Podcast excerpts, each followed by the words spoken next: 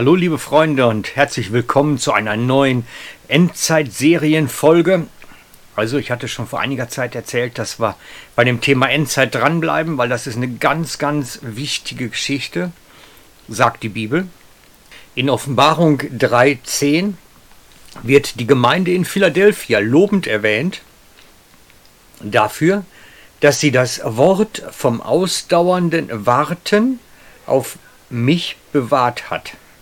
Das heißt, die Gemeinde hat ausdauernd gewartet auf die Wiederkunft Jesu und ist dafür gelobt worden, ist dafür anerkannt worden, für dieses Warten. Jesus sagt, er kommt wieder und diese Gemeinde hat ausdauernd auf diese Wiederkunft gewartet und diesen Aspekt immer wieder im Fokus gehabt. Und genau das meint Endzeit dass wir im Fokus haben, Jesus kommt wieder. Er hat es gesagt, er wird es tun. Und wir wollen dieses Wort ausdauernd hochhalten, diesen Wert hochhalten. Es ist uns wichtig, dass wir wartende Gemeinde sind. Und das ist nicht auf einen Zufall hinaus ausgerichtet, sondern Jesus sagt, dass wir eine bestimmte Perspektive haben sollen. Und die möchte ich euch jetzt aufzeigen. Wann also wird Jesus wiederkommen? Jesus selber sagt in Matthäus 24, Vers 36, den Tag und die Stunde aber weiß niemand, auch die Engel im Himmel nicht, sondern allein mein Vater. Das heißt, es weiß niemand außer Gott selber, wann Jesus zurückkommen wird. Was er allerdings sagt, ist, dass wir die Zeichen der Zeit genau beobachten sollen, dass wir hinschauen sollen. Es wäre angekündigt, dass er kommt. Er sagt zum Beispiel, am Feigenbaum lernt das Gleichnis, wenn seine Zweige schon weich werden und Blätter treiben, dann wisst ihr, der Sommer ist nah. So sollt ihr, wenn ihr das alles seht, wissen, dass er nahe vor der Tür ist. Versteht ihr? Wir sollen genau hinschauen. Die Zeit wird uns zeigen, wann Jesus wiederkommt. Die Zeit wird es uns zeigen. Und wir haben für solche Betrachtungen, solche Zeitbeobachtung unter anderem auch die Gabe der Prophetie bekommen. Und eine Prophetie möchte ich euch heute erzählen, nacherzählen, die ich für extrem wichtig halte, weil sie uns zeigt, wie die Zeichen der Zeit zu deuten sind. Es ist die Prophetie einer alten norwegischen Frau. Ich muss euch also ganz weit zeitlich mit zurücknehmen. Einerseits in die Jahre, wo die ausgesprochen ist, die Prophetie, und dann war sie bereits sehr alt. Die ganze Geschichte ist geprüft, sie ist authentisch, sie ist so dokumentiert, wie sie geschehen ist.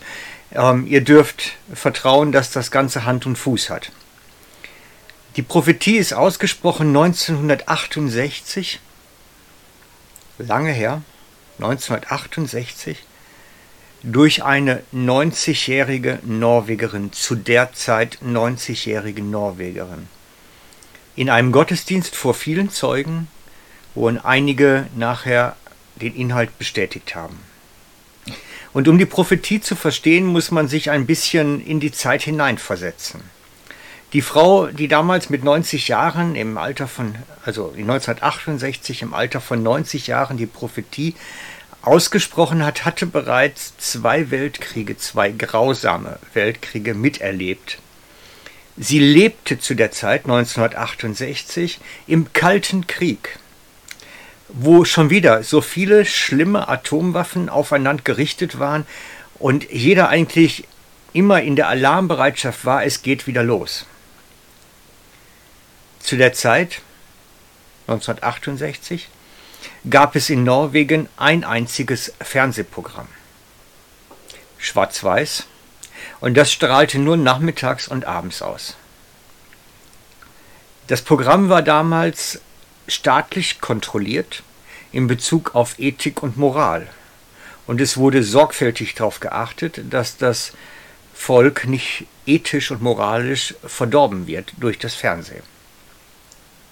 In diesem Gottesdienst 1968 sagt sie als alte Frau dann Folgendes aus. Wie gesagt, ich erzähle es nur nach.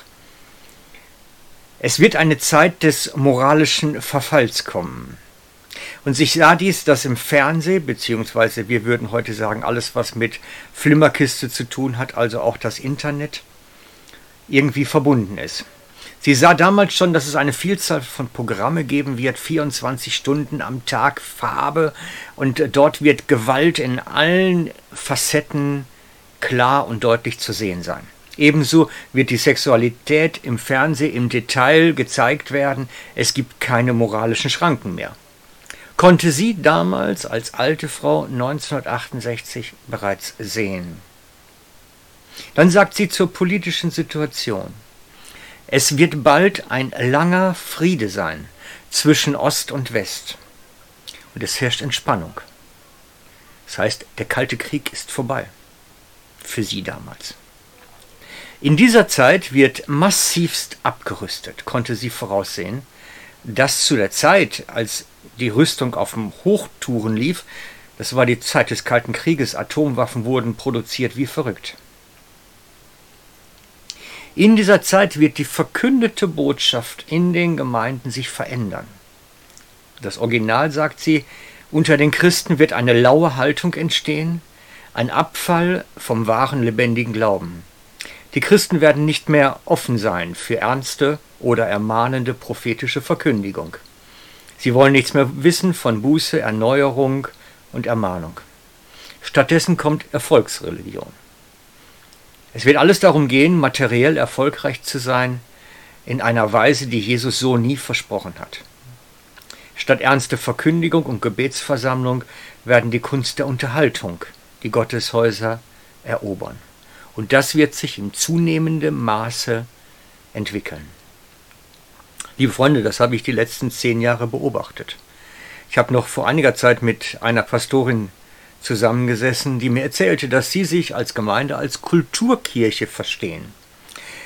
Es geht nicht ums Evangelium, sondern um die Kirchenkultur hochzuhalten, das Orgelspiel, den Chorgesang und ähnliche Dinge. Das war wichtig. Zeitgleich können wir beobachten, dass immer mehr Traditionskirchen zum Verkauf stehen, weil sie nicht finanzierbar sind und die Gemeinden so sehr geschrumpft sind, dass sie es gar nicht mehr nutzen können. Gleichzeitig hat die alte Norwegerin einen moralischen Verfall vorausgesagt, wie eben schon angetönt. Sie sagt im Original, es wird Fernsehsendungen geben, die mit grausamer Gewalt gefüllt sind, sodass Menschen lernen, sich zu quälen und sich umzubringen. Man wird sich auf den Straßen nicht mehr sicher fühlen. Die Leute werden nachmachen, was sie im TV gesehen haben, und es wird nicht eine Station im TV geben, sondern es wird eine Station nach der anderen geben, wie im Radio, und alles wird voller Gewalt sein. Auch Szenen von körperlicher Gemeinschaft in der Ehe werden im TV zu sehen sein. Das Intimleben wird im TV erscheinen. Aktuell ist es so, dass Frauen sich in vielen Großstädten kaum auf der Straße nachts trauen können, dass sie nicht mehr sicher sind, zum Teil nicht mal mehr bei Tage. Und es gibt Schulungen für Frauen durch die Polizei, wie man sich bei Übergriffen schützen und wehren kann. Jede fünfte Frau in unseren Tagen gibt schon einmal an, verfolgt oder bedroht geworden zu sein. Es gibt dazu Links im Internet. Dann kündigt sie an, und jetzt achtet bitte genau drauf. Menschen aus armen Ländern werden vermehrt nach Europa kommen. Es werden so viele sein, dass die Menschen zunehmend darüber negativ denken werden und man wird sie hart behandeln.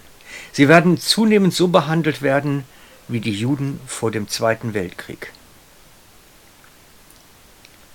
Das haben wir in den vergangenen Jahren stark erlebt. Allein 2015 wurde es völlig erfüllt, diese Prophetie. Mehr als 800.000 Flüchtlinge kamen nach Griechenland, die meisten aus den Kriegsgebieten im Nahen Osten und viele dann weiter in den Westen, Ungarn, Deutschland bis hoch nach Norden. Und viele sind wirklich nicht freundlich aufgenommen worden. Und wir müssen verstehen, dass die Norwegerin viele Dinge, Kalter Krieg, Flüchtlingsdrama und, und, und, korrekt vorausgesagt hat. Sie war völlig korrekt und es sind jetzt nur noch ein paar Kleinigkeiten, die offen sind in ihrer Prophetie, die auch zeitlich jetzt vor uns liegen. Sie hat gesagt, das kommt dann.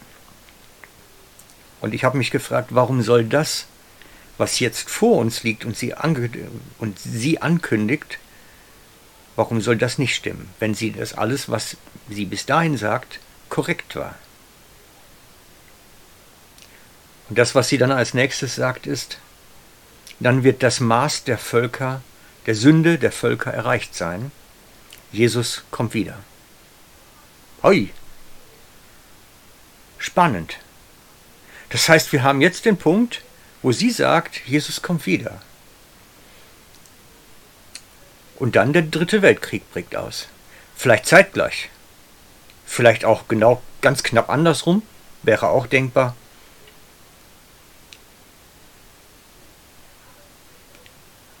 Im Original sagt sie, und die Menschen werden auf den Krieg unvorbereitet sein, wenn der dritte Weltkrieg ausbricht. Dieser wird von unerwarteter Seite ausbrechen, womit niemand gerechnet hat. Es wird ein sehr kurzer Krieg sein. Und alles, was man bis dahin gesehen hat, wird ein reines Kinderspiel dagegen sein. Bedenkt, sie hat zwei Weltkriege schon gesehen. Und sie sagt, das, was war, ist ein Kinderspiel gegen das, was kommt, was sie prophetisch schon gesehen hat. Es endet mit Atomwaffen. Die Luft wird so sehr verunreinigt sein, dass man kaum noch atmen kann und krank wird. Die Felder können nicht bestellt werden und Hungersnöte breiten sich aus. Und es kommt über mehrere Kontinente. Ich sah Amerika, ich sah Japan, Australien, ich sah die reichen Länder der Erde. Das Wasser wird verdorben sein und viele Menschen werden sterben. Die Überlebenden werden in Länder flüchten, wo keine Atombomben niedergingen in die ehemals armen Länder. Doch dort werden sie genauso unwillkommen sein und hart behandelt, wie es andersrum vorher war. Diese Prophetie hat mich sehr beschäftigt, weil sie ist eigentlich 80 bis 90 Prozent erfüllt irgendwo und der restliche Teil fehlt. Und ich frage mich, Warum sollte die Frau beim Restlichen, was jetzt noch offen wäre, so falsch liegen, wenn das andere richtig war? Und wenn ihre Reihenfolge des nun Folgenden richtig ist, wird Jesus kommen und der Krieg ausbrechen. Vielleicht gleichzeitig, vielleicht nacheinander, aber es wird miteinander verbunden sein. Und dann wird Flüchte losgehen, dann wird Flucht losgehen, dann wird interessant sein, was dann geschieht. Aber was dann geschieht, wenn Jesus wiederkommt, darauf gehe ich in der nächsten Folge ein, denn dazu gäbe es auch noch sehr viel Wichtiges zu erzählen. Also lasst euch nicht verrückt machen, Jesus kommt wieder, auch wenn das mit schwierigen Begleitumständen zu tun hat, und nach der Prophetie wäre es das nächste, was passieren sollte. Also, wir dürfen gespannt sein. Wir halten das Warten auf den kommenden Herrn hoch, weil Jesus ist unser Herr und wir schauen auf ihn. Amen. Also, bis bald, bis nächstes Mal, euer Frank.